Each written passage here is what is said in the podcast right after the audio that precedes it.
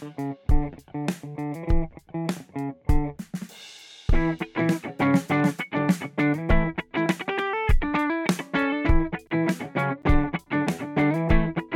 家好，欢迎来到第三期的瞎聊会。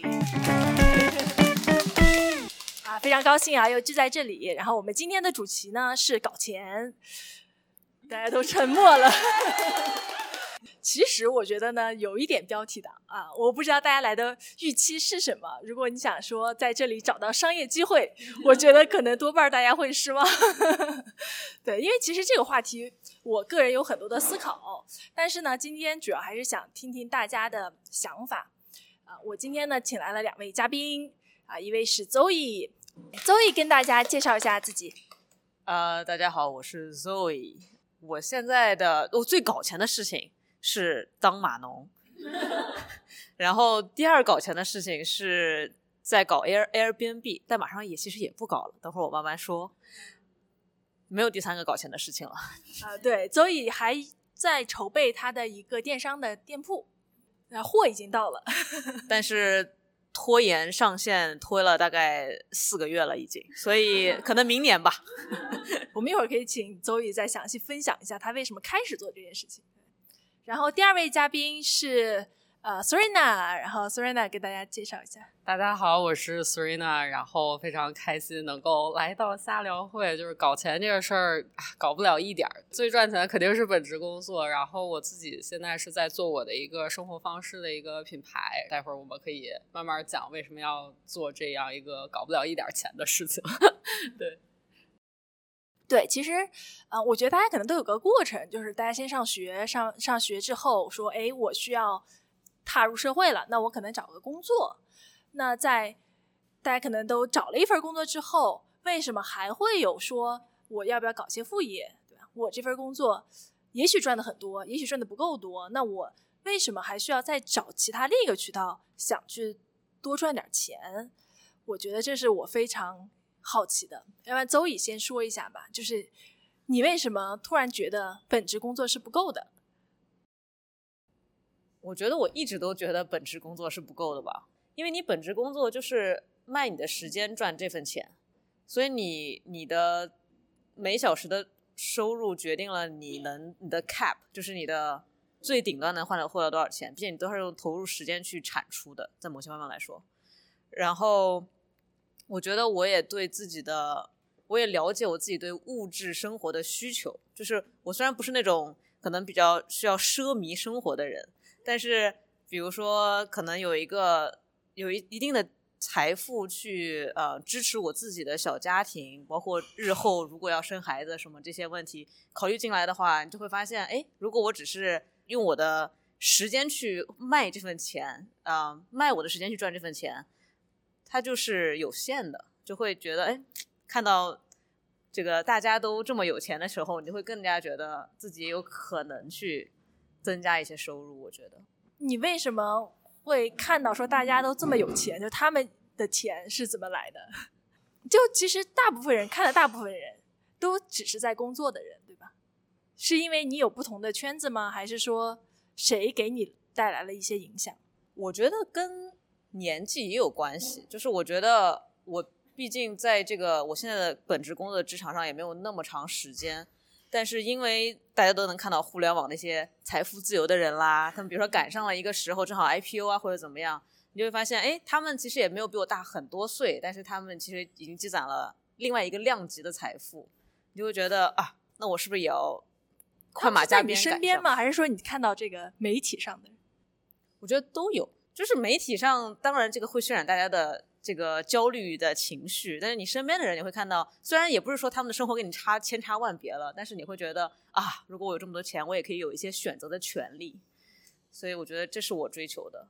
Serena，我搞副业的这个理由其实。其实好像跟钱的关系不太大。对我，我做这个这个副业，其实主要最开始的一个原因是为了治愈自己，就是希望说自己，呃，因为在疫情期间，就是这个心情也不是很好，然后其实呃，就是有亲人啊、朋友啊去世啊等等，就是各种，呃，各种一些事情发生。然后呢，也是希望说，呃，能够重新找回对生活的一个热情，对，所以这个嗯，开始做的就是这样一个副业。我觉得可能就是我们说搞钱嘛，我觉得钱它可能是一个代号，就是说对有的人来讲，可能就是哎纯的是钱，对，但对有些人来讲，比如说像我本人的话，就是呃，我想做一个自己能让自己就是更热爱生活或者更 fulfilling 的一件事情，所以我觉得就是钱这个引号的，就是这个名词代表的东西很多，对。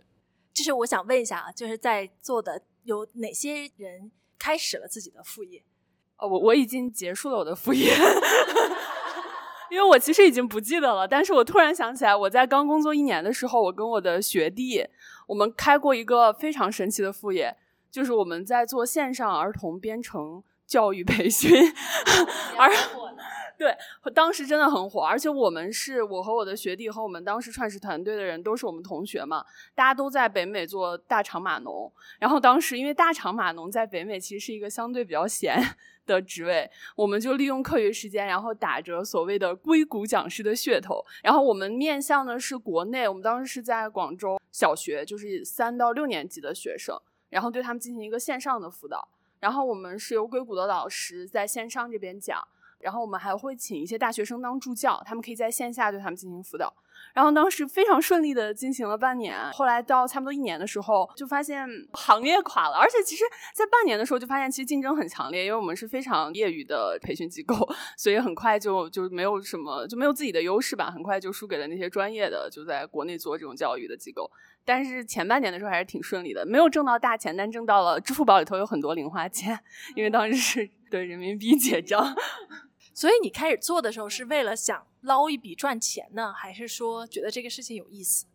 我觉得这个事情很有意思。这个 idea 是我师弟的，然后当时因为他们有一些同时毕业的同学在广州的一些很有名的培训机构做老师，他们就说我们觉得编程这块儿其实没有特别好的老师，因为其实好的编程人员一定会去大厂里头赚钱，对吧？就是在深圳，在广州，如果要学一门语言，那一定是 Java。当时就想到，就是北美这边有很多比较优质的，就是无论是就是你就教授知识啊，还是编程实践啊，都还是挺棒的人才。但是他们的时间又比较充裕，所以当时就觉得这是个挺好的商机。哎，所以你会把它当做副业，还是当做创业？我觉得我当时的心态是当做副业。因为我并不是这个公司的主管人，然后我其实就是做讲课，然后写教材，我并没有打理到他们，包括他们要去有一些资金方面，要去租教室，要去招大学生做副教，这些事情我都没有参与，其实挺遗憾的。我觉得可能我参与了，这个公司就不会垮了。刚才雨林是想发言吗？对，因为我来西雅图很久了，有想过很多搞副业的 idea。因为总是觉得做主业，其实做到就像刚才周伟说的，其实你就是用你的时间去换取金钱，你的根本目标是想要一个财富自由或者时间自由，或者是两者兼有。然后你希望就产生一种 passive income，就是说你不用再用你你的时间去换取你的金钱。那么怎么样用做做这个 passive income 呢？你要么你就是钱生钱，你有很大的资本，那么你就可以钱滚钱，利滚利，你就是哪怕把这个笔钱借给别人，你都能够产生收益，对吗？所以另一个方面就是说，你要你要就是说你你有一个 business，或者说你。一个 side project 能够 it run itself，然后你是收支甚至是平衡，甚至说你有盈余，那样也是可以 passive income。所以呢，当时我和老公就在一直 brainstorm 说我们能做什么。一开始当时前几年的时候，西雅图房地产还是不错的，就是说你还是有利可图的，不像现在吧，对吧？然后我们当时想的就是说我们要去做包租公包租婆，所以因为我们当时是在嗯离西雅图停两三个小时的地方 b e l l i n g t o n 那里。那里也有一个大学，所以我们在那里买了一个一呃出租屋，然后我们想说住给当时那边的大学生，就肯定是能赚的，就不会说是就遇到什么就是那种就是租不出去的情况，因为毕竟住在大学旁边嘛。然后后来呢，发现这个实在是一个很。很痛苦的过程，为什么呢？就是说，你当你拥有一个房子的时候，就是说，当你成为包租公、包租婆的时候，你会有很多额外的事情要做。就比如说，你得去 maintain 你的这个房子，然后你的租户遇到什么问题的话，你得第一个去反映。然后还有就是说，遇到不好的租户，就是那种不是很 responsible 的租户的话，你的房子会受到很大的影响。所以我们做了大概两三年下来，就觉得实在是太心累了。就是为了挣这个呃这一点几千块钱吧，每年可能就是当然房子本身也在增值，但是你如果就只是就觉得就是投入的心力实在是太累了，而且就是嗯不值得，所以我们当时就就把这个房子给处理掉了。Airbnb 我们也考虑过，我不知道为什么周周宇为什么就不做了。当时我们想的是这种出租这种事情，我觉得不适合我和老公。后来我们觉得哎不做了。后来我们其实中间也考虑过想要去做 house flip。很火的，就是说你买一个 house，然后你把它 flip 掉，然后你就把它卖卖出去赚那个差价嘛，对吧？但是后面想想，那个实在要投入的本金实在太多了，而且风险非常非常的高，就是在你借贷的过程中，你会有很多不可控的因素。我觉得我们两个的资产还没有能够到那种折腾到那种地步，所以我们这个也被我们否决了。所以后来我们不折腾了很长一段时间，我们就 enjoy life 了，我们就觉得算了吧，反正也也吃喝不愁嘛。觉得没有必要去折腾自己，然后我们两个觉得，哎，那也当时也无已婚无娃，到处旅游，每年都去旅游，然后觉得，哎，挺好的，不想这个事儿了。后来我觉得，我当时为什么成为保险经纪人？因为很多人觉得你就是受过就是什么 master degree，就你去卖保险。我当时也没觉得我自己能做。当时我入行是因为给自己买保险，疫情期间，当时觉得很无聊，然后就觉得，哎，那就去了解一下，反正就是一个机会嘛。然后我就。就莫名其妙就入行了，当时我没想到我能坚持下来，因为 hell no，我从小都所学跟和我经历的跟做 sales 完全是八竿子打不着吧。当时我就觉得，哎，我就去去就是了解一下，反正无聊。但是后来为什么坚持下来这件事情啊，倒也是很神奇。可能这个保险是一，就首先你不需要投入很多钱的一个一个副业，就是你不需要买什么 inventory，你也不需要去投入很多的前期资本。而且还有一个就是说，你时间很自由，很 flexible，因为你 commission based 嘛，你就是卖一单赚一单。这种好像没有什么 commitment 的这种副业，反而能够让我坚持下去。像之前折腾的那些乱七八糟的，就是有很多 commitment 的，就是觉得你要投入很多大量的就是 upfront cost 和 upfront 时间和精力的，那反而我们没有坚持下去。所以，呃，这个现在副业的收入占你收入的占比是多少？啊，这个是个很好的问题，可能是百分之十、二十、十到二十吧。对，大概是这个样子，因为就是个副业，没有很认真的去做。好的，好的，谢谢。呃，雨林提到一个概念，就是财富自由、被动收入。刚才其实周易也提到过这个概念，就是你通过销售自己的工作时间，其实这件事情是上限非常低的。那所以大家都想说，我能不能搞一些能够有被动收入的事情？那在这件事情上，周易是怎么想的呢？就你怎么来选择你的项目？准确的说。现在是项目选择我，不是我选择项目。为什么这么说呢？因为我觉得我的目标也是要被动收入。因为我现在很确定的知道我的本职工作能给我带来最多的收入，我也并没有想到我的什么别的收入可以让我把这个给比盖过这个。所以我很确定我没有那个时间去做一份别的职业。关于 Airbnb 这件事情，我呃，我就可以现在说，就是我是因为今年初看了房子，想买房。就自己住的房子，我觉得是一个好的投资方式，宁愿还房贷也不要付租金嘛。正好我就买到了这么一个房子，它是一个 duplex，它是一个 property 上有两两小栋的挨在一起的房子，一个是老的，一个是他们后来盖的，所以后来盖的这个就新一点，所以我就想，哎，那我就自己住一个，另外那个就租出去。然后当时想着，我了解了一下，哦，感觉一个月租出去，大概如果你不去家家具那些，可能能赚个两千多块钱。就是它虽然也是个呃两个卧室、两个卫生间这样。然后我想说，那我不然就搞大一点，就是自己把它给家具摆进去，所以做个 Airbnb。我觉得反正我住在旁边，是不是也好经营？所以当时就天天在那买家具啊，看，真的经历了很多很心累的过程。然后我终于上线 Airbnb 了。真的，心累的过程就开始了。因为我自己经营嘛，我是先是换了什么密码锁啊这些的，所以我就说好，我每次在你们入住前一天要给你们发密码，然后我还要找打扫卫生的人，我希望找到一个我不用太烦，我只要给他发个短信，他知道什么时候来，他来了打扫好了就好的人，所以建立一个长期的关系。我找到了这么一个大概的人，然后有一次我那天晚上在演戏。然后 那天晚上正好有个人要入住，我想了所有其他的东西，我把什么打扫卫生都打扫完了，干嘛干嘛的，我忘了给他发密码了。那个人就在门口，他们四个人和两条狗在门口，大概等了半个多小时，一个多小时吧。因为我当时手机不在我身上，然后我也人也没有看到手机。我后来发现，这 Airbnb support 怎么给我发个邮件？怎么那么多封邮件？怎么回事？然后看，完了，忘记了。所以最后的结果就是 Airbnb 呃帮他们。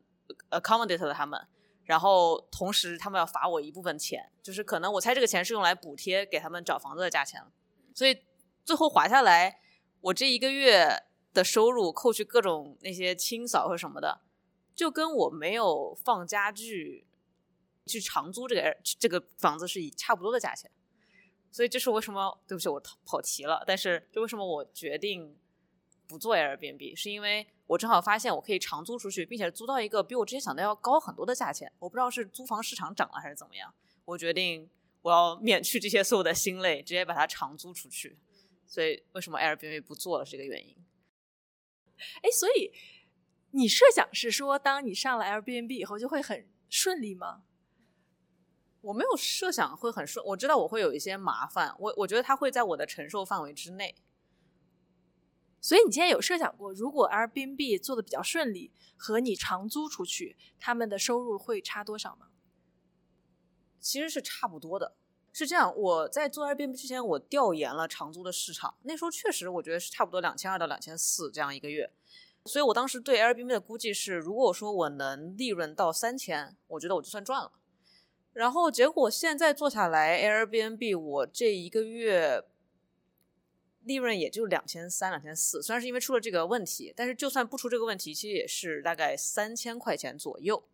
然后我是因为朋友有个朋友，他正好要租他的房子，他们在就是在网上面挂出去之后，他们租了一个比我想象中，他们比我更远，所以租了一个比我想象中高了很多的价格。所以我就又搜了一遍，然后发现，哎，这个房子在这个附近的区域现在能租到三千多块钱了。所以我就想说，那我干嘛都都是三千多块钱，我干嘛不长租？而且我那三千多块钱 Airbnb 收入还是不算所有的 utility 的，就是水电费都是我要 cover 的。但是这个我长租出去三千块钱是他们会自己付所有的水电费，所以其实是更划算了。现在看来。所以其实这还是一个好的投资，对吧？只不过其实是租 Airbnb 还是长租，其实这是一个操作问题，对吧？对。那这件事情其实是可以给你带来被动收入的。是的。那开店呢？开店当时是怎么想的？呃，开店是这样的，这跟你有关系，跟 Rachel 有关系。我觉得我一直是想要想点办法搞点钱的状态，就是这么多年一直在想，可是但是也没有怎么操作过。然后呢，那时候认识了 Rachel，我觉得听到他的一些故事啊，我觉得，哎，我觉得我很想跟他多聊一聊，所以就跟他聊了。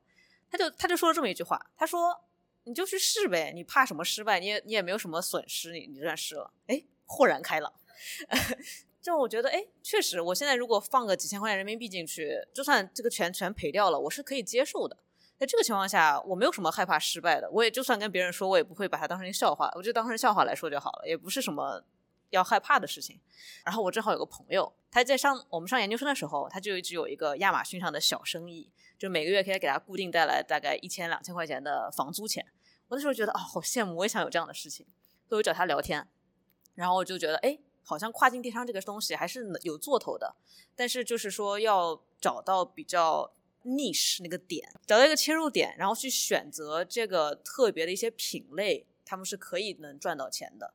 那段时间就感觉特别有精力，不知道为什么，就然后就开始做做做，然后就把选品啊，包括从一六八八上买这些东西啊，都一下都做完了。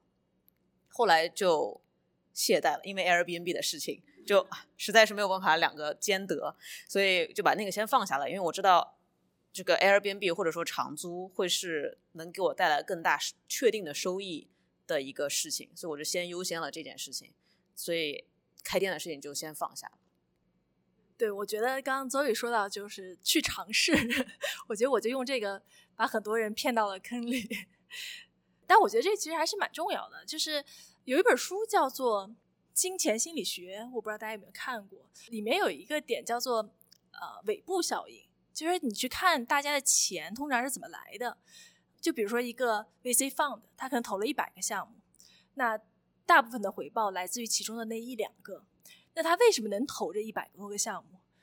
是因为他知道他不投这一百个项目，他就挑不到那一两个。其实这就是一个尾部效应。其实邹伟刚那个例子非常的好，就是说你算出来你能接受的最大损失是多少？如果你能接受这个损失，你就可以去做。当你做的足够多，一定会有一件事情给你带来很大的回报。这基本上就是尾部效应的一个意思。我们回到这个 Serena，其实在我听来，你做的这件事情有点像创业。对，所以你是怎么想的呢？对，就其实我做这个副业，就是就刚才其实有讲，纯粹是我自己的一个 passion。然后，因为我之前的工作经历，其实我一直是在这个创业公司，然后呢，就是在做一些就是 VC venture scale 的，就是这样一些 business。呃，然后我之前呢，我一直以为是说，哎。这个嗯，在这样一些 venture scale 的公司，然后做创业的事情，这个事情哎，能让我觉得很有成就感。但是后来我发现，就至少对于我来说，你还是真的要对就是这个公司做的这个 business 比较感兴趣才行。一个 startup，然后就是做这个房地产的 fintech 的，就这样一个公司。当然了，我对房地产也是非常感兴趣，我自己也是会投资房地产。但是，呃，我后来发现，就是嗯，热情不足够说让我觉得说，哎，这个工作就是一份儿。我就可以不做其他的，就是这个工作已经让我非常的开心，非常的 fulfilled，就这样一个事情，嗯，然后呢，正好是就是哎机缘巧合，然后来了疫情，然后呢自己又有了其他的就是这样一些想法，然后就是我一直都是学心理的，嗯，就是对这方面比较感兴趣，所以就是觉得说啊，那我一定要去尝试一下，找到就说到底什么东西是真的能让我觉得啊我活着是挺有意义的，就这样一个事儿，对，所以你找到了吗？不确定，但是就是至少说，我觉得就现在我在做的这件事情，就是我每天早上起来想到说，哎，今天有一二三四五这个事情要做，我至少是很开心的。对你有想过你做这件事情要承担的风险吗？这个肯定想过。对这个，其实我觉得就是跟刚才邹宇跟瑞秋讲的这个点是，就是你要评估一下这个风险，你能够接受。的最大的程度就是我亏多少钱在里这里边，或者是我亏掉多少的呃精力也好，或者心力也好，这个都算上。就是你能接受的最大的这个限度到底在哪儿？对。但是呢，我觉得在考虑这个问题的时候，也要想一下，就是说，其实你去尝试做一个事情，即便说这个钱这个事情你是亏掉了的，但是你收获了一份经历，就是这个经历，我觉得是。是有它的价值的，就不是说啊，假如说我就是哎，这几万块钱我全都亏掉了，然后我什么都没有得到，我觉得不是，就是呃，就成长的这个部分，大家也要考虑到里边。对，我觉得刚才有几位咱们的观众分享了一下，就已经做过或者在做的副业，有没有一直想做但什么都还没开始做的？你是想 分享一下吗？你是怎么想的？我是就是。一直特别喜欢烘焙，然后好像看到刘一达今天也在这儿，前辈一会儿请教一下。就是 其实我之前一直尝试联系过他好多次，我是，哦，是这样。我当时是想要去他们店打工，对我觉得这对于我来说会是一个就是零成本的，就是去亲身体验一下，看看他是怎样去做运营啊，包括去批量的生产。因为我一直在想一个问题，就是。我自己是喜欢做很多，我每次都只喜欢做一种，做一次，然后我只用满足自己。但是我觉得，当我要尝试去卖的时候，我就在想，我怎样做批量？尤其是像可颂这种，就是全手工的，我这样一个人做，我觉得我无法想象。然后我朋友跟我提过一个 proposal，就是说，嗯，你可以尝试，就是先从朋友这里 serve 开始。然后，但是我就觉得，比如说我用空闲时间去他那里尝试，我觉得就会积攒很多经验之类的嘛。然后三炮因为原因，嗯，时间或什么，他们当时一直没有 availability。对，这是一个我一直特别特别想尝试的。嗯，我有想过很多，比如说我尝试从一些 event，比如说像 farmers market，我去开始就摆一些小摊子去卖，然后可能用 Instagram 去尝试去留住一些群体啊或者之类的，但我都还没有开始尝试去做，因为我我觉得最开始开店可能就因为身份啊报税啥的我不用，但是我觉得像 farmers market 或者是一些什么新年之类的 event，我觉得还是可以做起来的。嗯，还有就是我有看到一个就是摆在 Story Coffee 卖的那个 She Chill。我觉得那个也特别好，然后我也其实有尝试过联系他们，然后反正就是就是我目前尝试想要做的一些东西吧，然后就是烘焙的一个，嗯，还有就是跨境电商这个，我之前也有尝试想过，但是就像他说的那个选品问题，我也就是没有仔细研究下去，但我一直挺感兴趣的，嗯，对，这是我的一些分享。来，刘一达要不要回应一下？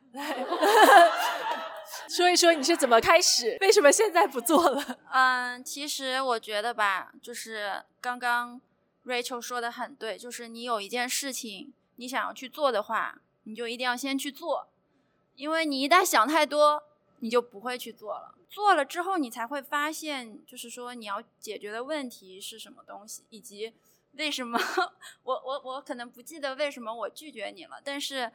就是是这样的，因为当当你发现你有员工的时候，然后你的目标是挣钱，不是说为了满足兴趣的时候，你就会要控制你的成本，所以你就会对你招的人呢有一定的要求，你可能就不会希望说啊，这个人是只是来在我这里学一些经验，然后他的时间也不太可控。就对于嗯我来说的话，我就会比较希望招一个比较稳定，然后他是来赚钱的。当然他他有 passion 是更好的，但是我就会希望他更好管理。对，我现在没有在开，因为各种原因。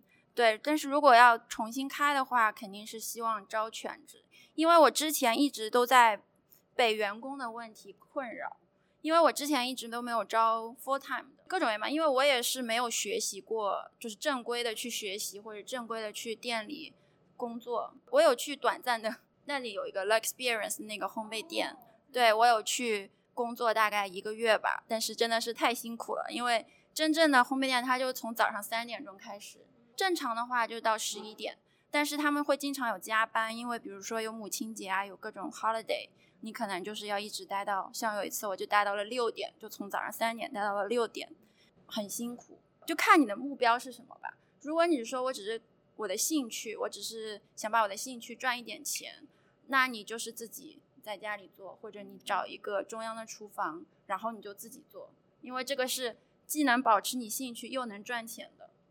但是如果你是想要，做成 business 的话，我其实不太建议说你把它当成副业来搞。哎，所以刘毅，你当时开始的时候，你是把它当做一个创业项目来做的？对，因为我当时就是嗯身份的问题，就是我没有办法工作，因为我之前是 landscape design 公司的嘛，本来也就是可能就一直在公司打工，但是这个行业在美国来说，其实算夕阳产业吧。他们工作了十年，升到 principal，年薪也就是十万。而且呢，我自认为我在这个行业，就是我对这个专业没有非常大的兴趣，也没有很大的优势，所以当时觉得说可能就是烘焙它可能会赚钱比较多，因为是给自己打工。我觉得大家可能对于创业都是觉得，嗯，我给自己打工，我赚的钱都是我自己的。但其实啊，对我还是要鼓励你们。我还是要鼓励你们，就是说，你们有想做，一定要去做它，因为你不做它，它永远就就只是存在于 idea 里面，你不会知道啊，你为什么最后放弃了它，或者说你要做什么来改进它。所以当时我确实就是啊，身份的问题，我没有办法工作，然后我想说，那 bakery 可能是一一条路吧。然后我自己又比较喜欢动手做，所以我就开始在家里开始做，然后后来有机缘巧合。变成了正规的，租了那个商业厨房，对，然后又请了员工。当然，请员工也是非常的那个，因为从来都没有说有过员工，然后你要放手给员工去做，这个这个心理非常的微妙，因为你就会觉得你做的是最好的，然后员工都做的不好，然后你做的是最快的，然后员工就在那里慢慢的做，可能就是你会不敢放手，然后这个放手的过程也是有。就是要有过程，然后怎么去管员工，然后怎么样去真的说是去赚钱，就是反正就会遇到各种问题了。你现在回头看，你还会再继续创业做这件事情吗？如果是要从赚钱的角度来说的话，我可能不会开店，因为我觉得它不赚钱。或者说你们搞副业就是觉得我的我用钱来买我的时间，对吧？但是如果你只是开一家小店，其实。怎么说呢？你还是在卖自己的时间，对，还是在卖你的时间。所以，如果是纯纯说从赚钱的角度来说，我应该不会说开一个自己的店，太情怀了。所以，如果要再开始，我可能会往 wholesale 的方面走吧。对，Serena，你有考虑到这个问题吗？就是当你自己创业的时候，因为理想情况下，大家都想去说，我去找一个被动收入，或者是说我做一个。Money machine，那 money machine 有几种方式了，一种是说你做一个公司，然后它可以自己 run，就其实就是 startup。但是 startup 呢，并不是说我做一个像这种 retail business，其实是很难的，因为我现在也在开咖啡厅，它其实是非常耗你的时间的。那你需要让它能够自己运作起来，不是所有的行业都是比较容易的。那另外一个呢，就是呃投资，投资是也可以作为一个 money machine 的，对吧？就是你把钱放进去，让它继续去生钱，但是它也需要一些 skill。其实跟投资或者是 run business 都有点像的，或者有重合的，就是你占有一个公司的部分股权，你可能是因为投资获得的，或者是说你早期参加了一个创业公司，然后用你的时间获得的，对吧？这是 equity。其实 equity 它是能给你呃产生价值的。呃，这像比如说，当我们说到说一个人想去创业，比如我要做一个 startup 的时候，那其实大家说的东西可能是不一样的。就像对于我来说，我不觉得我开个咖啡厅是个 startup。我觉得我没有办法把它变成一个能够靠股权增值，或者说到时候靠股权退出的项目，对吧？这就是牵扯到一个什么是做生意，什么是 VC based 的 startup。你要做个 startup，它的 equity 一定是可以退出的。那 Serena，你在做你的这个项目的时候，你是怎么想的？好问题，对，就是其实刚才提到的这三个，就是我我其实都有经历过，对，就是我肯定是不会定义说我现在自己做的这个品牌是一个 startup，就它肯定不是，就是我我的定义非常明确，它就是个 small business，这个就是我自己感兴趣做的事情，然后呃，我希望说通过这个事情能给我自己带来价值，给别人带来价值，就是这个可能就够了。至于说。呃，至于说他之后有没有 venture scale 的机会，我觉得就是就是。做的这个事情，它肯定是有，但是你要不要拿别人的钱，然后以及你可能比如说之后想要退出的时候等等，就是这样一些计划，我脑子里是有，但是我会希望说，就是它可能更偏情怀这样一个东西。我对它的期待呢，就是我希望它能做成一个 self sustained，就是你可以自己正常运转，就是它可以 maybe 不用特别多的这个 SOP，就是呃你要多么多么的 scale 那种，但是它能够自呃自己运转，然后呢能够有。这些资金来支撑你做自己感兴趣的事情，我觉得就 OK 了。周围有问题是不是？呃，我的问题就是，当你说他自己能运转的时候，因为你是确定有产品，你需要选东西，你需要把它投放去不同的店面，是不是就意味着你其实是需要雇人去做这个事，把它做成一个做到一定规模了，它才能叫自己运转？就是前期的话，比如我现在就所有这些东西都是我自己做的啊。我觉得它如果能运转起来的话，那你肯定就是要算你的这个成本里边，要包括人工的这个成本算在这个里边。那它还能有一定盈余的时候，那这个我觉得可以，就以及可以稳定运转的时候，这个才能叫做说啊，self sustained，就是这样一个状态。所以这件事情并不是你的 career，对吧？就是这样这样说完以后，它只是你的一个情怀的寄托。那么你还需要其他的经济来源支撑你的生活和？对，这个也是个好问题。就是现阶段的话，我觉得是是这样的。但是 eventually，我是觉得它有可能能够支撑我的生活，就是取代掉我的主业的。对，如果不能的话也没关系。至少就是失败的话，还可以回去找个班上嘛。就是对，是这样。你你会给自己有时间限制吗？比如说我做两年。我其实之前的时间限制，我想先看今年是一个什么样的状况，然后再决定明年是什么情况，要不要辞职啊，或者是怎么样的这种。对，但是我觉得在这个进程推进的过程中，就是你的期待是会有变化的。所以，呃，现在的话，我可能还想看一下明年的情况，再来做决定。品牌到底是什么？可以在方便透露一下哦，对，就是呃，我是做这个创意性艺术疗愈的一个生活方式的一个品牌。对，就其实你你回头看那个架子上的就是 Serena 家的东西，然后包括这些画儿。那其实是主打一个希望大家能够积极的面对就是生活中的一些不确定性，然后可以不设限的生活的这样一个生活方式的品牌。对。艺术衍生品，它主要其实是呃艺术疗愈相关的，就是这样一些。认识索瑞娜你就会看到说，他是在不断的寻找方向。对，就是又回到说，就是当初为什么要做这个事情？因为就是它本身是疗愈我自己的一个事情，但是呢，就是。呃，我需要认识到正确的人，我才能把这个事情往前推进。呃，但是呢，我是觉得说，在整个的这个闭环里边的话，我后边的这个艺术衍生品的这个部分可以先尝试，就是我想先知道一下，就是我的这个想法到底市场上有没有人买单，就是我想先验证一下我的这个假设。所以呢，就是把哎，现在我能做的事情先做了，那就是在之后的过程中，就是呃。去认识的，然后我跟 Rachel 一起参加的一个工作坊里，正好就认识到了这样一个人，对，所以我才能把这一个部分的事情再往前推进。所以这个其实就是柳毅刚才说的，就是你要先去做，然后有很多东西它可能慢慢的就会浮现出来。对，就是认识 Serena 以后，我会经常看到他在咖啡厅里面跟各种人聊天，然后我就觉得他真的好努力。所以这种工作方式或者是生活方式，是你工作的时候也会有的吗？对，我觉得这个其实对有些人来说是一个呃很好的经验，对吧？因为你做一件事情，你就可以因为这件事情去找不同的资源和平台，呃，然后让你的世界扩充开。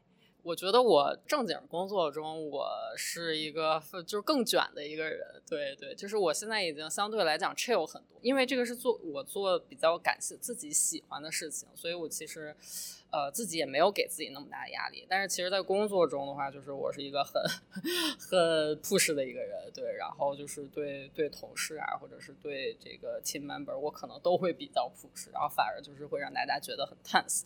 这个也是我其实，在做这个事情的过程中，哎，我逐渐了解到自己是这样一个风格。那其实，在工作中，就是哎，也有一定的改善，所以嗯，蛮积极的一个影响吧。不，那你喜欢这种状态吗？就是。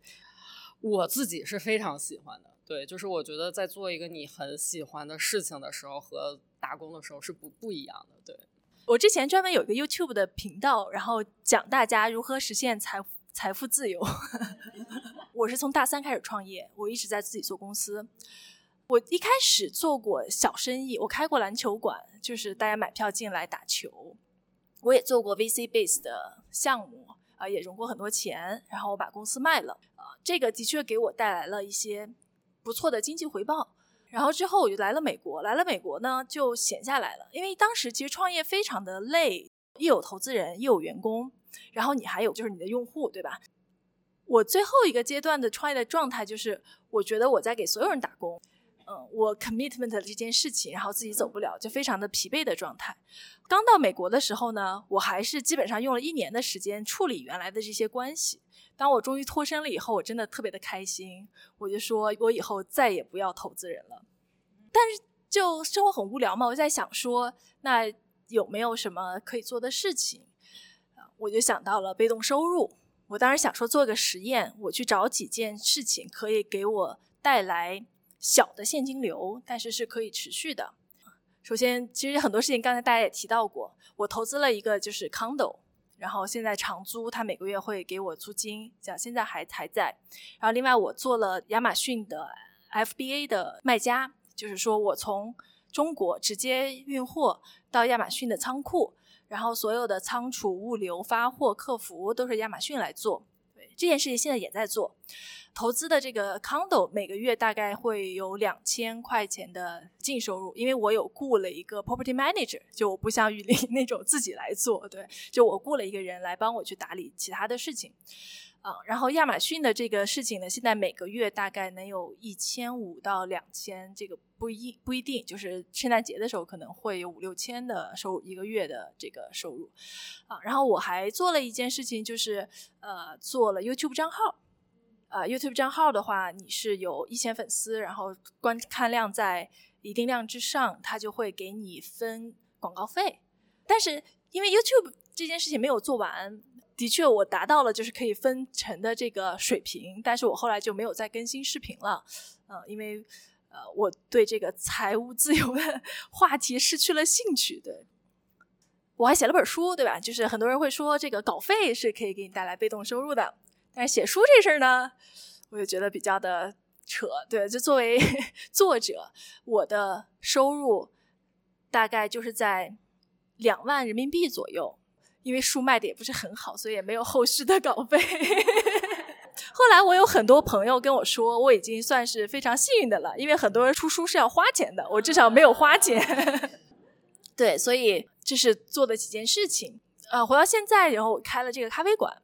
它咖啡馆呢，有点像 Serena 的那个，就是可能是出于情怀，对，或者是出于爱好，我想体验一下。我在想，因为做互联网的时候，很多东西都是非常的虚拟的。那当时号称你有，比如上千万用户，对吧？但你其实也不知道他们怎么用，他们是谁。但是当你做一杯咖啡，你真的递到顾客的手里，这是不一样的一种满足感。我就想说。能不能真的花自己的时间，然后去做一件事情，看看能够有什么样不一样的体会？对，这是我的一个呃关于金钱的历程吧。其实关于金钱的思考，我是做过很多的，但大家有兴趣可以去看 YouTube 视频，但那是前期的。对，但后来为什么我对这个话题失去了兴趣？是因为就是我认为啊，钱能带给你最大的意义是时间上的自由。这个事情其实就是有些人你需要很多钱，你也不自由；但有些人你不需要那么多钱，你就自由了。所以，也许这个话题的本身不在于怎么搞钱，而在于怎么解放你自己的内心。上升到了哲学的层次。啊，我还是想听听大家说。我曾经是那个在银行里面负责做贷款啊，反正银行业务我都经历过了啊，贷款，然后进出口业务，还有外汇，还有一些那个个人的贷款，还有一些就是业务经理嘛，就是助理呃副总裁嘛，就是这个职位，然后后来就是辞职了，然后现在就是做证券理财，所以刚才我觉得。呃，我们的主持人刚才讲的一句话啊，你说就是为钱是能够带给我们什么？第一个就是我觉得你讲的特别对，就是时间的自由。但是这仅仅是一点，因为我不知道大家的信仰是什么，那我也不介意跟大家讲一下，我是基督徒，就是说，我觉得金钱呢，它是一个很神奇的东西，你可以把它当做是一个乘法。那人他是有，呃。不可以确切说好人还是坏人啊，就是说人是他有自己的 intention 的，他有自己的想法。有些人他就很想要做些好事，对不对？那有些人呢，就像啊主持人讲的，我再多钱我都不够，因为他是比较自私的，他觉得钱就是为我服务。还有一些人，他觉得钱应该是为大家服务的。那么在这两种不同的观念下，钱是产生的效果是不一样的。一种就是说。你越有钱，它是一个乘法嘛，你就越能够让这个钱发挥爱心。比方做一些慈善呢，帮一些需要的人呢，真正需要的人，还有做一些好事啊，对不对？它可以发挥很多的作用。那如果你自私的话，钱再多，你都只想要放在自己的身上。呃，我记得在二零一九年的时候，我们全家去呃 Washington D.C.，然后就参观了一个。很漂亮的一个屋子，就是，呃，其实就是 private museum，曾经以前是美国的第一大女富豪的家，然后这个女富豪呢，就是富可敌国，就非常非常有钱，她的家里面收藏的东西都是像英国女王啊，还有就是说俄罗斯的，都是女皇级的这些收藏品。博物馆里面的那个人正好是我们朋友吧，他就跟我们介绍。他说：“这个女富豪，她的爸爸给她定下来了一个定义，因为他们家特别特别有钱。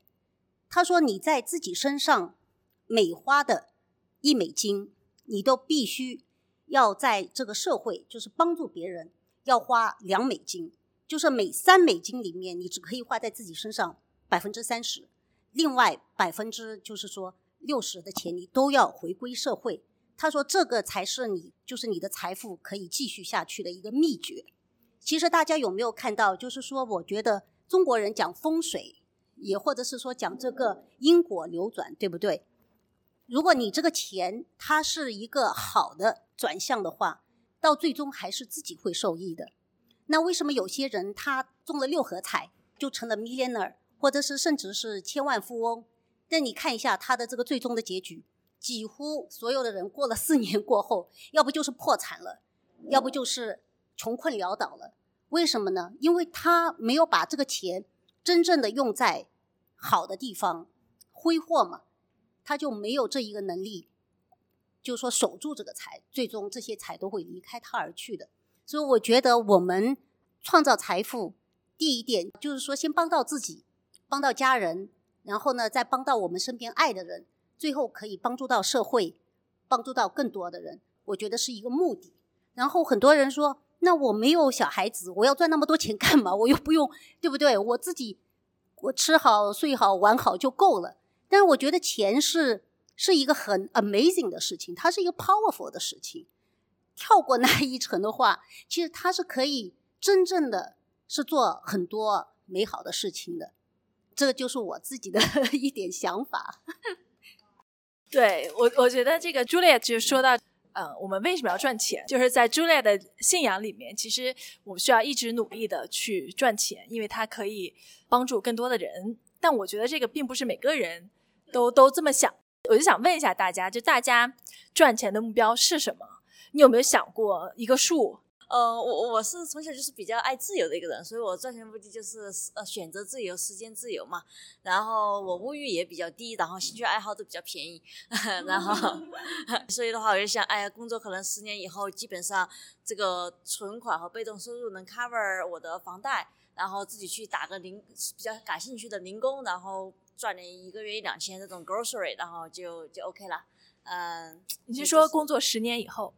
哦，对对对对，你现在工作几年了？哦哦，我现在已经工作差不多六年了，啊，对，然后啊，所以但是我也还年轻，才四十多，嗯，嗯啊，对我，然后我也很同意，就是朱莉亚说的，就是我要赚钱，首先就是照顾好自己，照顾好家人，有余力了以后，然后可以把这个多的分给社会，嗯，但你并不想挣多钱。分给社会，对吧？你就是我觉得这个 回归社会有很多不同的方式吧，比如说去这个 Animal Center 啊，还有去什么帮助朋友分享信息啊之类的。我觉得很多就是看自己有什么样的方式能够回馈社会。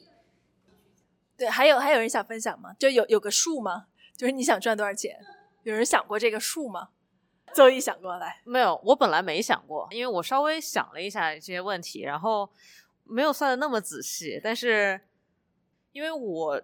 对我自己生活的打算是说，如果我的钱足够，我可能会真的去辞了我的本职工作，去读个什么 MFA 啊之类的。就是我可能会想做一些不赚钱的事。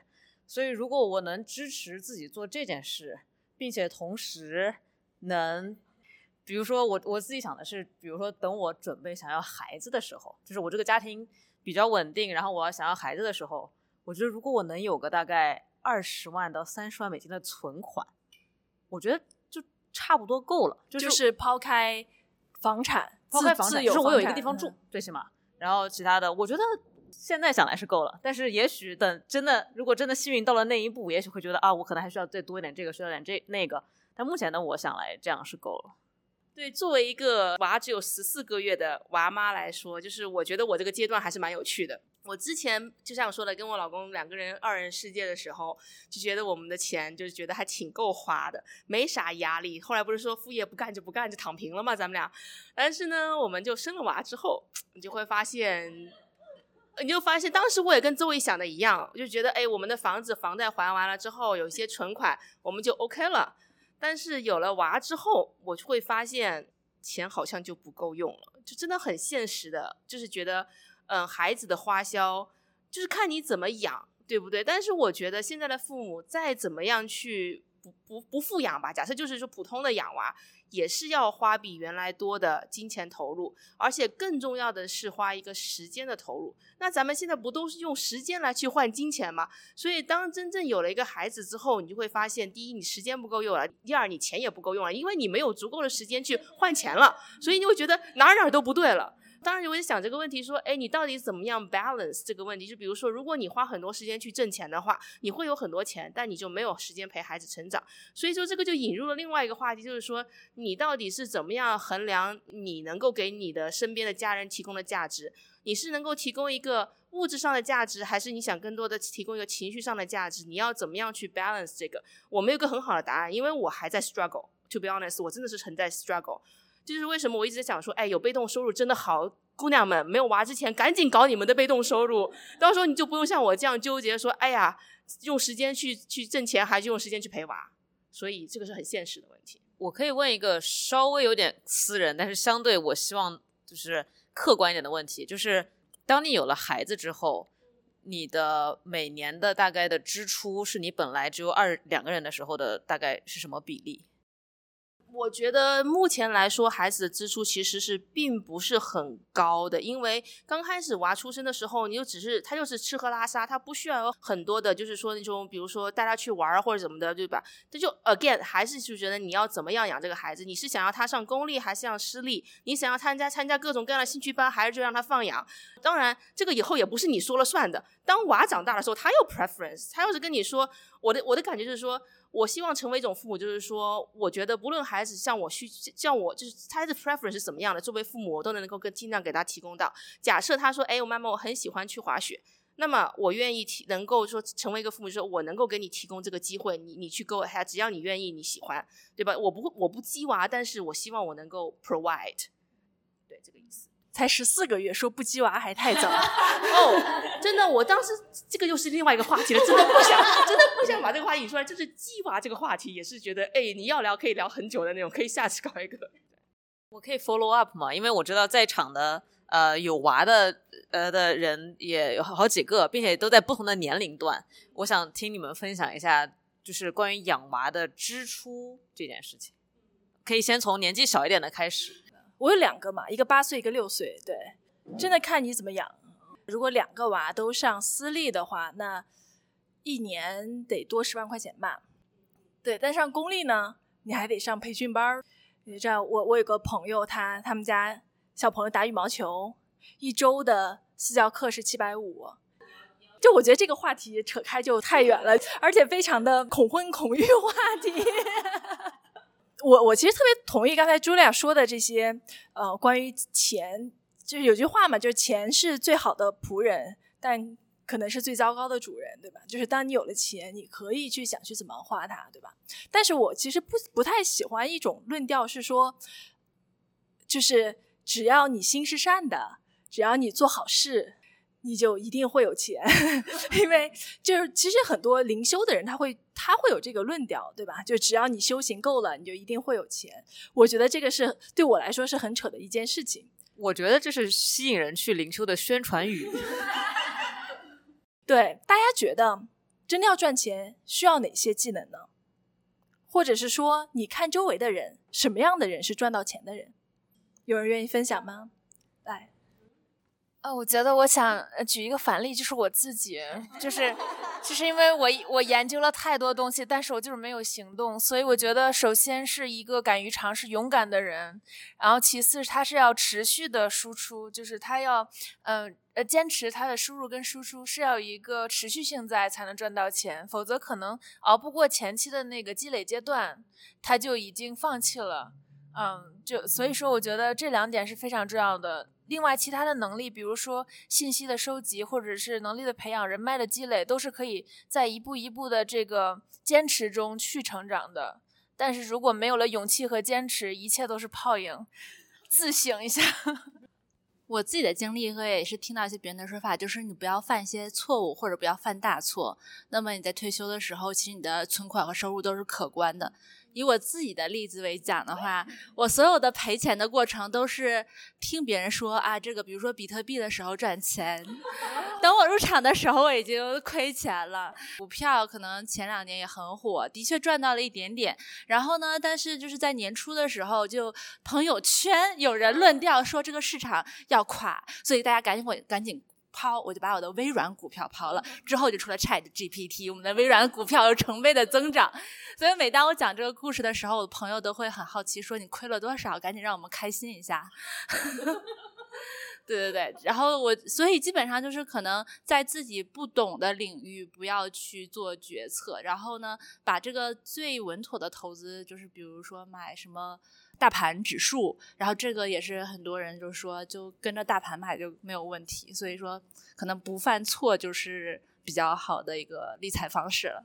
这是个守财方式，对吧？前提是你有钱。我我分享一下，我觉得有三点是很重要的，就是说，你看这些成功的人，首先他的学习能力是很强的，第二个他的执行能力也是非常的，呃，就是像那个 Rachel 讲，你想要做你就赶紧去做，不要犹豫。还有第三个就是他的专注力。就是你在做的时候，你就旁心无旁贷的就做下去，要不然的话，你心里做的这个事情，心里面想着另外的一个事情，然后老是有 distraction 的话，是很难继续下去的。所以就不停的学习，这像一个呃圆圈一样，不停的学习进化自己。第二个执行做，还有第三个就是专注，不停的做，那你就会成功。对，但我觉得这种就是得有特别的 driven。就是据我观察，我身边赚到钱的人，就赚到大钱的人，都是特别想赚钱的人。就刚听大家讲，感觉大家这个目标也不高，然后这个动作也不果断，对吧？大家真的想赚钱吗？有一种就是总感觉自己想投机取巧的方式，就既不想花很多时间精力，又想让他有被动收入。就比方说，之前我在佛罗里达住过一段时间，我就知道佛罗里达的房产就很便宜。它的买一个房子，它很便宜，然后呢，它的你出租的话，它的盈利大概能有百分之六，不像。这边西雅图和硅谷都会很都比较低嘛，所以你就会觉得，那我可以把钱放到那边去投房产之类的。然后之后再去下一步，你就发现有另外一个投资可能回报率更高的地方，然后你就会一直想啊，我就想投机取巧，我想一个更高的、更高的，然后最后就什么都不做，什么都 不做。对，我觉得除了这些技能这些东西，其实刚才大家分享的时候，有一个词被提到很多次，叫机缘巧合。很多事情发生都是有一些巧合在的，但是如果你是那个一直在想着怎么投机取巧的人，等你真的看到一个你觉得这个东西真的很好，你真的认可这个东西，并且你也准备好做这件事，其实也许你就机缘巧合开始做这件事情了。我不觉得去一直想着这件事儿，但是还没有做是一个就是说坏事儿，就有可能只是对你来说时机还没有成熟，或者说你还没有准备好迈出那一步。当然，迈出那一步很重要。虽然我迈出了这一步，我发现啊，好像这步也没有那么难。但是，真的去迈出这一步，需要很长时间的心理的准备和财力的准备。某些方面来说。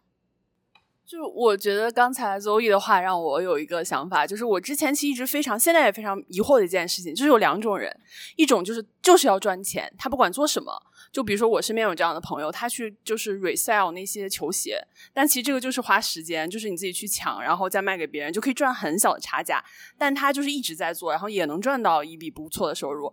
这种人不是你说的那种，就是那种他就是不就不管就是不管做什么，他只要能赚到钱，可能就像。Rachel 说的，他就是喜欢钱，就特别想要钱。还有一种人是，我是真的想做一个我自己的事业，我也想赚钱，但是我一定要等到时机成熟，并且我觉得这是一个 long term 可以长久发展，而且有自我实现的，我才愿意去做这个投资我的 efforts。其实我一直不知道到底哪种人更容易赚到钱，还是说这个东西其实就是看命。我不知道大家怎么想，我也不知道我属于哪种人。我觉得我应该就是在两个中间。现在我在大概大学毕业两三年的时候。有过一段时间，觉得为什么我们要读大学？就是从在国内的大家都是就是都要读大学，读这个学位，然后出来之后，我发现，哎，那些可能高中没毕业的人已经开始做直播赚钱了。那个时候，我觉得我们走了一条被规定的路，然后走上来之后，发现啊，我们我们有学历了，但是其实有些东西我们不愿意去从头做起来，就反而。我们被这个学历给框住了，我们觉得好像我们只要做一件事，我们就要做一个成功的事情，就要做一个可以卖出去钱的，就是的大事情。但是有些人他们就是从基层干起来，他就已经干出来这件事事情了。然后我们可能还觉得，哎呀，你这个就是干了一些比较初级的事情，但是其实人家的钱赚的比我们多。嗯，我觉得这一个是底线兜底的一个事情，因为我觉得大多数人他是普通人，大多数你上个本科，这还能可能去找个文员啊之类的还。差不多的工作，有些可能高中毕业，他可能也有赚到钱的，但是大多数他可能就没有那技能，然后就可能要去端盘子、干苦力之类的。反正我觉得这个是个生活下限的问题。我说一个我的发现呢，因为我从小的生长环境里面，大家都是上班族，就我我父母、我的亲戚或者我的朋友、我的学校里的大部分都是上班族，就家里都是上班的。但是我来了美国之后呢，我就发现我。认识了很多人，他们家里都是做生意的，然后我就发现这两个家庭就是氛围出来的人的思考方式可能也不太一样。就对于打工的人来说，可能就是我就是打工的，可能你也没有想过说我有别的赚钱的方式。但是如果家里是做生意的那种呢，他们就会就会思考说，哦，这有个商机，那有个商机，而且他们就会说很敏锐的捕捉到这个商机在哪里，并且他们就会马上去。说尝试一波，看看能不能起来。如果不能起来，他们就换一个。所以这可能也是，就是其实有很多赚大钱的人，他们也是靠运气，就是他们抓住了在这个浪潮最最开始的时候，他们就进去了。就像嗯，就像我老公做视频，你说，当然他有自己的努力，有他自己的坚持，然后有他自己的特色，但是他你不能否认说他进入这个市场比较早。所以他就是比大家起来的都快，然后他有很多的粉丝的基础，所以就是说，就是说，我觉得这是一个非常综合的一个事情，就不是说你做对了某一件事情你就一定成功了。其实我对这个问题想的比较多，我是有非常确定的答案的。我们先不说自己自身带很多资源的，我们就说这种所谓的 self-made 吧，就是大家都是普通人，对吧？一般一个人要积累财富，通常会有两步，第一步是 get money，get rich，对，就是巴菲特说，you only need to get rich once。那这次 once 是怎么来的呢？你一定得 take risk。我觉得无一例外，就我认识很多就是从零开始变很有钱的朋友，基本上大家都是这样。首先，你得你得有 desire，你很想赚钱，然后你敢 take risk，就不管你是创业，还是说找到了一个机会把所有的钱都放进去，对吧？或者是说付出自己的很多的时间，啊，就那种既要又要也要的，其实很难。这种人通常会被被被骗，嗯，对，然后。当你 get rich 之后，其实也是人生会有不同的分野的啊！你怎么守住你的钱？这个就像那个陈曦刚说的，对吧？你不要犯错误啊！那这个其实有很多路。还有一种呢，就是你怎么变有钱的，你可能就怎么把钱就赔掉了。有很多人就是曾经有钱过，对吧？但是就没有了。我，这些人也是非常多的。所以，但本质上这是两件事情，就是在你还没有钱的时候，你应该去。最大限度 take risk 去多做尝试，才会有我刚说的那种尾部效应。就你可能做的某件事里面就有一件事情，所谓爆了，对吧？就或者是说突然变得很成功啊。就像刘一刚分享的，你老公做视频的机会，你老公肯定是喜欢尝试新事物的。那他试了可能六七八九十个新事物里面，突然抖音爆了，对吧？就是这是。事情通常是这么发生的，而不是说我处心积虑设计一件事情，然后这件事情就像如我所愿成功，嗯，就不是基础概率的规律，对。然后在之后就是怎样守住守住你的财富，这是另一件事情。有很多人会拿巴菲特举例子，就说啊，巴菲特百分之九十九点九的财富是在他五十岁之后得获得的，但是你要不要看看巴菲特三十岁的时候，他就有一百万美金了。他三十岁的时候一百万美金是很多钱，你现在有吗？对吧？我觉得这是，当然，巴菲特他本身家庭条件就很好，对吧？这是另另一个，就在他还没有这么多钱的时候，他也是 take risk，然后获得的这些财富。在关于刚说大家说有什么特质，对吧？对对于我来说，搞钱很厉害的人有一个对我来说很明显的特质，就是 high energy，他的精力很旺盛。然后他体力也很好，因为就是我我很长一段时间都混这个创投圈，对吧？就我们当时的那些创业的人，到现在都四十多岁了。就大家聊起来最羡慕的就是哦，你看那老李，对，他还笨打着呢，就是 就是真的。你说到最后，像巴菲特这种九十多岁还在活跃在市场上的人，你真的得佩服，对吧？就是真的是精力好，体力好。为节目打一个小提醒。虽然刚才说 take risk，但是投资需谨慎，风险是自己把控、自己评估的哟。对，非常重要。呃，对，还有些问题哈，就是就想，其实我们刚刚说了很多，是说兼职的，或者说搞副业的这件事情。然后我们其实对投资涉及的比较少，我也想问大家说，大家有哪些投资的经历愿意跟大家分享的？有成功的吗？先问问有没有成功的。成功的投资经历，我觉得我就是个普通人，也没有那么多时间去研究个股，也没有那个什么心理承受力去承担承受这种阿盘的当，然后把持住，所以我都是买的大盘的。啊，那我觉得大盘一年赚个百分之七之类的，我都已经很开心了。呃，有多多少年了？哦，目前才两年，那我会长期持有的。你是定投吗？呃，对对对，嗯。还有人要分享吗？就是刚才我说佛罗里达的那个房产，就是我当时买了，然后它涨了一倍，然后但但是没有很多钱。但是这个时候我之所以能买，只是不是因为任何的投资理财概念，都是家庭父母就中国人说你要买房，然后就就赚到了。但是对于外国人来说，他会觉得这个不是一个他们政治正确的一件事情，或者我不知道怎么理解，就是说他们觉得应该在自己花自己的钱，然后买房子，不是拿父母的做当 payment 买房子。然后我我我不知道怎么理解这件事情。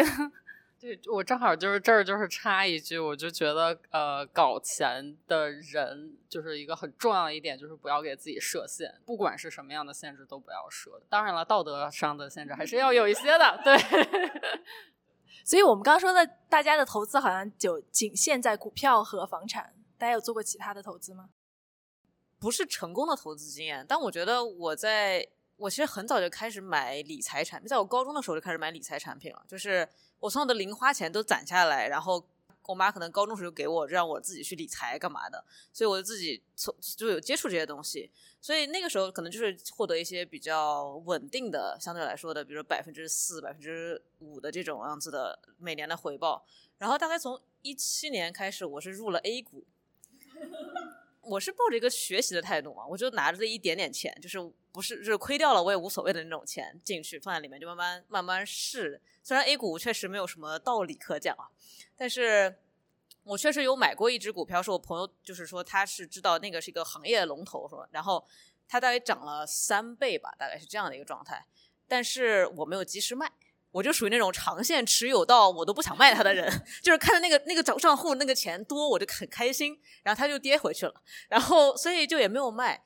但就是这种样的经历，我觉得都是让我在学习的一个过程。就是我就发现，哦，我还是要适时的卖，或者适时的在亏钱亏的过多的时候，也要适时卖。就这些东西都慢慢让我在学习，在成长吧。然后我最近上周刚稍微研究了一下，然后买了两个 option，就是期权。但是我亏嘛，也就亏可能一千块钱。所以我就觉得啊，这是在我承受范围之内的，并且我想要试一试，所以我就是买进去去看是什么情况了，应该这么说。这个就相对来说比较就是股票里面的一个更好像更高级的玩法，我一直不敢碰，但这这次我就决定我去看看是什么样子的一个事情啊。所以你对它的期待是什么？哦，是这样的，我买了，应该说叫做空大盘的美国大盘的期权，但是为什么我会买这个呢？是因为我也在年初的时候，我就觉得，美国的经济不行啊，感觉是不是会崩？所以我把我的股票其实都卖了。我在美国的股票，我就持有现金。然后那天我想一想，虽然现在大盘涨回来了，对吧？但是如果我现在还是不敢进去买股票，我还是觉得大盘会跌的话，为什么我要持有现金，就就待在待在这里，也不会赚钱，也不亏钱呢？为什么我不去，就是说去去做那个支持我现在想法的事情，就是卖做空它？然后我，所以我去研究了它这个事情，我发现，哎，它也没有很贵，我可以买一下，而且我买的是可能到明年到期的，所以在这个期间之内，我还是有机会去把这个这个期权本身给卖掉，就是只要股票跌了，这期权本身涨回来了，我卖了我也不亏钱。但是如果说真的股票大跌了，我也有机会去赚到相对来说比较多的钱，就是这是我为什么会买这个的原因。虽然这两天大盘涨得很好，所以我已经亏了百分之四十了，就是这个期权的上面。但我觉得我可以承受，所以我就先放在那儿。对，就其实对于 option 的话，有有几几种看法，有两派的看法。一派的人呢，他会觉得，就比如说像巴菲特，他就会他说我永远不会卖，不会买看空期权，因为它的收益是有限的，你要赔的话就会都赔掉。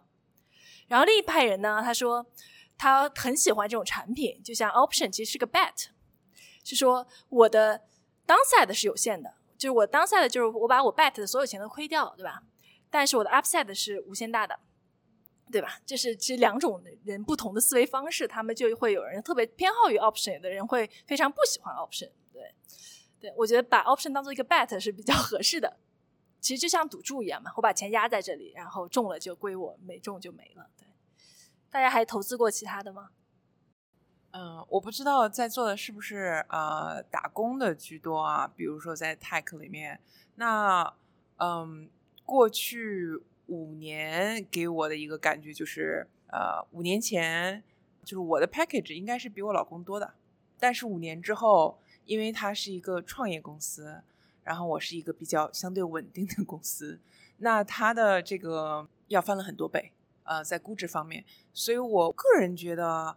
不如可以肉身抄底啊，或者是肉身去一些不错的初创公司。对于打工来讲的话，risk 没有那么大，你也不至于是说完全从头开始。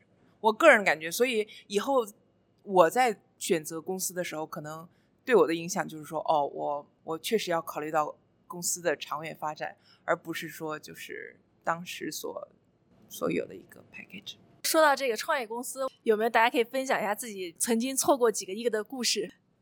有吗？因为大家可能都太年轻了。我没有故事，但是我有朋友有两段经历。第一段是因为要创业被骗钱，他们那边是有一个呃相对来说比还算是有名字的融资人，然后在 Wiki Wikipedia 是上面是有他的个人专业的。然后这样一个投资人说我们要投资你的游戏公司，然后他跟他的一个同事，然后就一个人投了一共投了是两万美金吧，要他。他所说的是 start money，就是一个初始基金。然后拿了这个钱之后呢，这个人就是一直拖着拖着拖着就没有再回复了。然后这个钱最后也是没有要回来。我我也很我觉得很神奇，因为完全是可以 sue 他的嘛。但他们可能就觉得一个人平摊下来几千就算了吧，要打官司也很累。我觉得这个人 可能就是靠这个混到现在的，就很神奇。然后第二段经历是我现在目前正在经历的是我的对象，他在一个 startup，但是。呃，我都我都怀疑他能不能熬到这个 startup 被收购，因为真的很真的很 stressful，就是他们每一周就是一个 sprint，然后。是没有 PTO，就是没有假期。然后有的时候国法定假期他们都 assume 你应该工作，所以说是在这个是真的是用在自用自己的身体和青春赌一个明天，所以能不能赌到也是两回事了。但是这个就是看自己的 trade off 跟选择。但是这是我目前有经历的两段。哦，我想分享就是刚刚因为那位他说到那个肉身去 startup 这个，然后。我想提供一个 data point，就是我一个朋友，他当时是大概一年前，然后好像是要接近被裁了那种，然后无处可去，然后无奈之下去了英伟达，然后一年之后躺着股票翻了三倍，而且英伟达他们那种就是你买股票，他们好像是嗯取两年还是三年内的最低价去买，然后如果你 max 之后。就是那个股票就是疯狂翻，然后我觉得这是一个 data point，然后另外一个 data point 就是我觉得抄底可能不一定去 startup，比如说像 Meta，就是大概一年半左右的时候，其实我当时在那密啊，然后很不幸的就是他当时 Harry Freed，但是当时股价可能就是九十多，然后现在三百多了，就我觉得也是一个很好 抄底的机会，不一定是 startup。对，就说到这个 get rich，对吧？就大家会觉得，呃，运气。的成分和努力的成分占多少呢？？Zoe，，你觉得？百分之七十，百分之三十？百分之七十的运气，运气，百分之三十的努力和自我选择，是吗？我我我乱说的。所以呢，你觉得？看这个事情是这样，就是如果你在努力一个事情，其实跟你一样的人，他们是跟你同等努力的。就是在这种情况下，我觉得真的就是靠运气。所以就是不考虑那些不如你努力的人。对，因为他跟你不在一个，就可能 maybe 不在一战队里边，对，所以如果是这样考虑的话，我觉得运气是百分之百重要。对，我想说一点，就是我觉得虽然是这样，不管那个百分比多少，但是运气这个东西好像是我没有办法做任何改变的，而我能做的就是，比如我努力是我能够做的，那我如果非要做点什么，那我就只能是努力，而运气就是 let it go，就是这种。嗯，我是比较相信。运气是给有准备的人的，就是呃，你比如说回到刚才那个肉身，无论是抄底还是去初创公司，这样，我觉得你得有实力可以进到这些公司里面。当然失业，然后恰巧到那个，我觉得那个的概率太小了。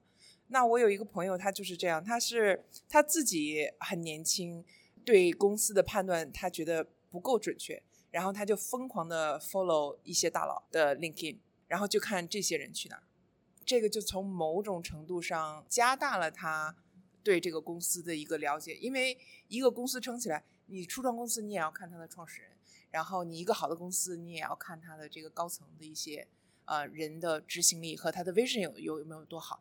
所以我觉得他这个做法我就是很很赞同的，而不是说哎呀这么多初创公司，那我就就 pure luck。去任何一个，我觉得他尽量通过自己的努力，我觉得这也是一部分努力来获取更多的他没有办法获取的信息，但是能够增加他压压对的概率吧。然后压对了，还得有能力进去。对，其实刚刚这个同学说，他觉得呃，即使运气占很大的成分，对吧？你也不可控，你做的就只能是努力。但是你换个角度，对吧？就如果运气占很大的比重，比如超过百分之七十八、十、九十或者百分之百，你得不到，你也不用那么纠结。就其实真的回头看，就是能够 self made get rich 的人真的很少。大家去看新闻、看媒体，觉得好像大家都很有钱，但其实那个 sample 还是非常少的。我觉得这也是可以平衡自己心态的一个一个方法。对，这也是我为什么觉得你不需要 get very rich，但是你依旧可以拥有某些自由。其实每个人的限制都是自己给的。我觉得其实今天坐在这儿，大家都不是真的需要 get rich 的人。就是我，我觉得最起码我是，对不起，我不能代表大家说话。哎，但我们可以问一下，但有人想 get rich 吗？可以举手啊！想有想 get rich 的可以举一下手。对，但还是有不想的。get rich 大家当然都想，如果有机会的话，但是就是说大家也不会说，啊，真是太伤心了，我 get 不能 get rich。我觉得大家也只要是能稍微多赚一点，或者有一些别的收入，也会很开心的过小日子的状态。我觉得这种状态下就会就跟那种想要天天想要 get rich 或者是财富自由的人，就稍微有一些差别，就是实现不了，是吧？就没有那么 persistent，也许我猜。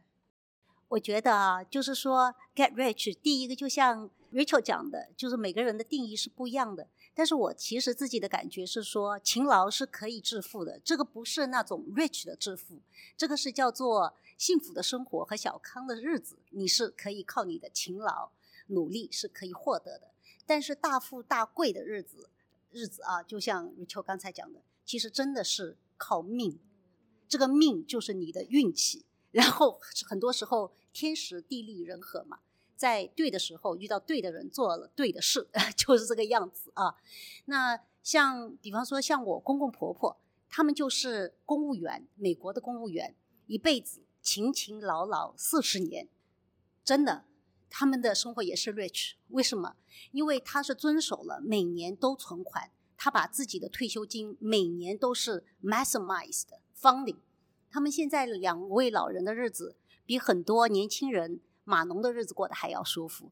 因为第一个，他的退休金有很多；第二个，他们的 pension 很多，完全是 financially independent。他们就是靠自己的努力，还有年复一年的这样子的，就是放在退休金计划里嘛，这是一种。那还有一种人呢，他真的就是运气。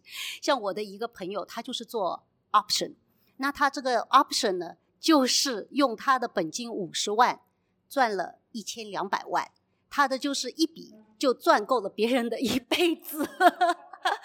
但是，就像你讲的，你所听到的很多赌徒，他都说我赚钱了，因为他只会跟别人说我赢钱的时候，当他输钱的时候，他是不会去哇哇哇去跟人家讲，哎，我输钱了。所以你听到的都是人家赚钱的光彩的一面。所以我的我的感觉就是说，我们的努力不是说哦，那我就呃 不可以 get rich 了。我觉得生活是美好的，你肯定是努力，肯定是有呃光明在前面的啊，就是不要放弃。就是我想分享一下，就是因为我也觉得我的心态有很大改变。我觉得大家其实都肯定想 get rich，这个是很就是比如不要说谎，对，就直白一点，不要说谎。但是我觉得其实大部分人更想的是平平安安的。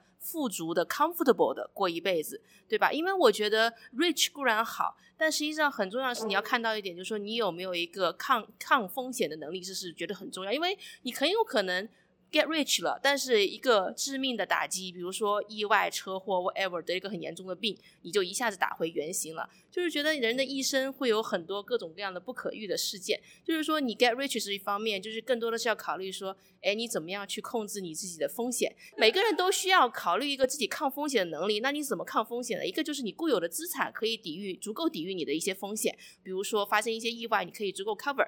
那么还有一点就是说，很多人就是买车险、房险，不都是在 cover 到你自己的 base 嘛，对不对？包括你自己健康，对吗？我觉得很重要的一点就是，他搞钱固然重要，但是更重要的是你怎么不亏钱，甚至来说你怎么样去控制好你自己这些不可知的事件，反正把这些事件的 impact 降到最低，这样你一个人一个人的一生大概率才能平平安安的过完一辈子。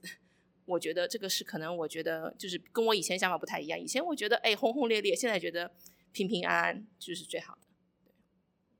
刚才邹姨说，就是为什么感觉大家没有那么想 get rich？我觉得从我个人角度出发，是我身边没有一个和我很近的朋友，他突然变 rich 了，把我心态搞崩了。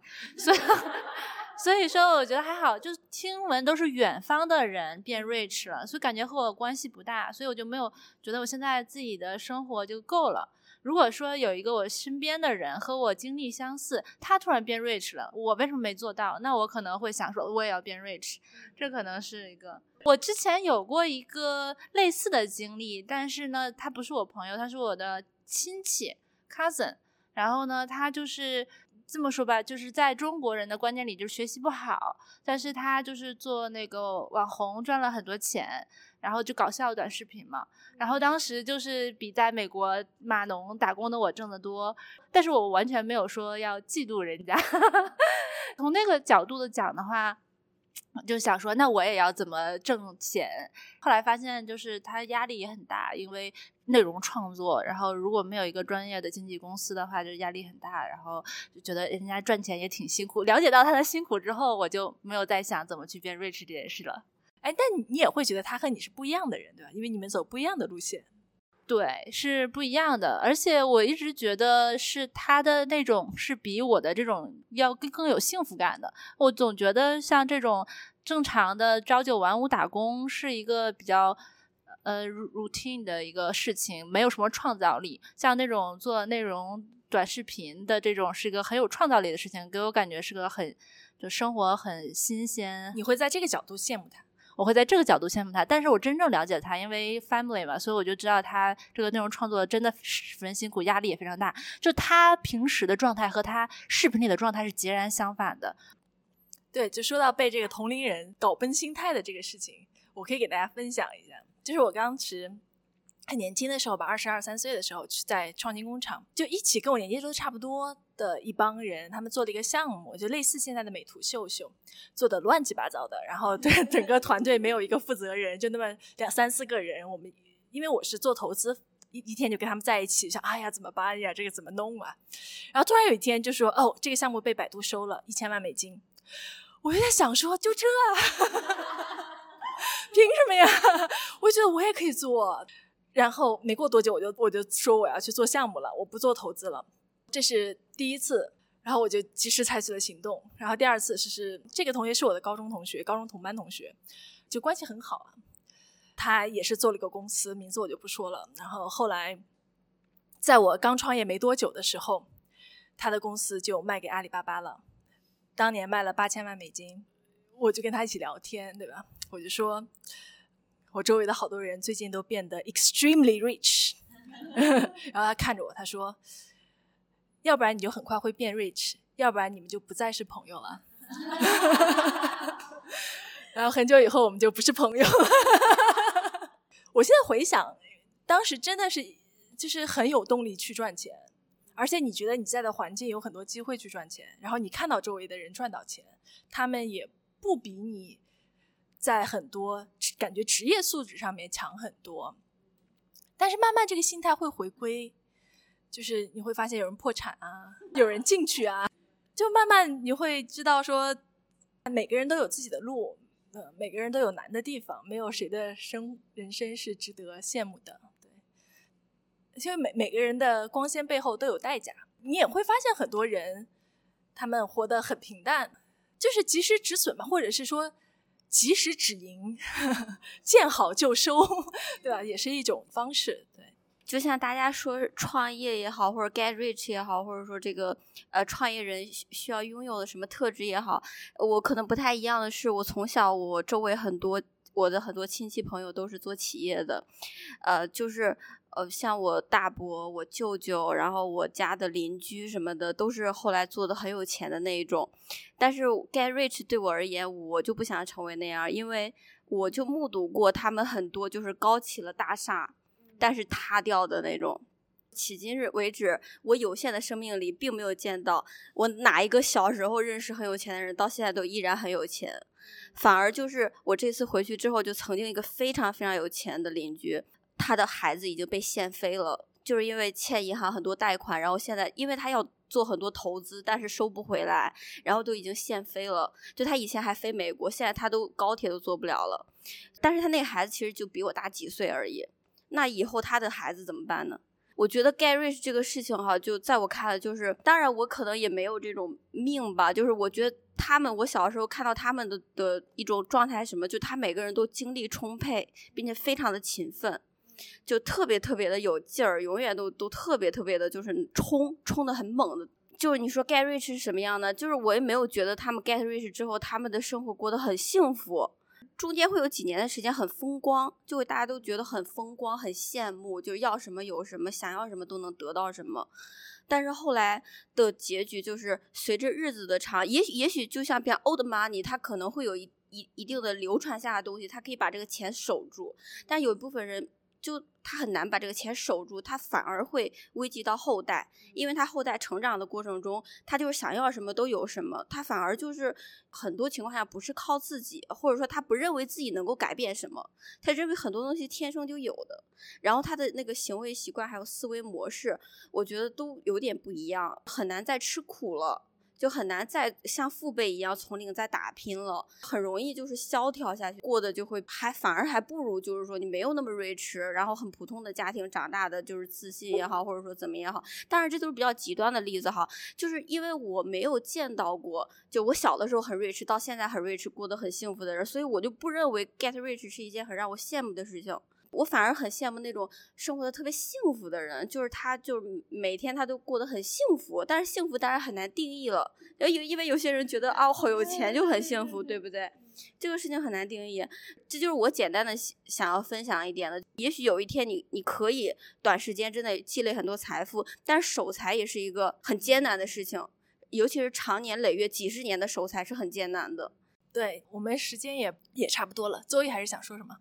我其实想说的，我觉得就是我们今天聊了一整场下来，我们从最开始讲的聊副业，就聊搞小钱，讲讲讲又讲到了跟大家有些创业的朋友啊，或者这些故事。我觉得为什么？是因为创业的故事是那种真的哇，一下他搞了很多钱，好像就像模范一样。但我的感觉是，我们这些想搞钱的人，我觉得我们的目的其实不是 get rich，有些时候我们的目的其实是 live a better life，就是让自己的生活过得更完满一些。所以这个叫。搞钱不是 get rich，也许就是不要被钱搞。对，我觉得这个很好。其实刚 Julia 说的公公婆婆，其实这辈人赶上了美国经济最好的时候。然后我现在回头想，其实我们这代人，就我我比在座的各位可能大五到十岁，也赶上了非常好的时候。我创业的时候是国内创业最好的时候。说到现在。你要说给年轻人什么建议，我有时候觉得真的挺难的。就我觉得现在年轻人真的很难。当大环境变成这样的时候，其实个人能做的事情还是蛮有限的。如果非要让我说，还是之前说的，我觉得年轻人，特别是在你二十多岁的时候，还是要敢于 take risk，多进行一些尝试，多看看吧。因为其实风险，一个是说你有多少钱，另外还有说你有多少时间去 cover 这个风险。其实年轻的时候你没有多少钱，你就算都亏掉了也就还好，因为你还有很长的时间去赚。但如果你六十岁了，你把你手上的钱都亏完，这是这才是灾难。亏钱早亏比晚亏要好，你至少早亏了钱，你还学到了很多经验和教训，而且增强了以后的风险的评估和承受能力。我们今天的这个搞钱的专题就先进行到这里。谢谢周易和 Serena，谢谢。呃，在座的观众，然后来参与我们的节目，谢谢大家，我们下回见。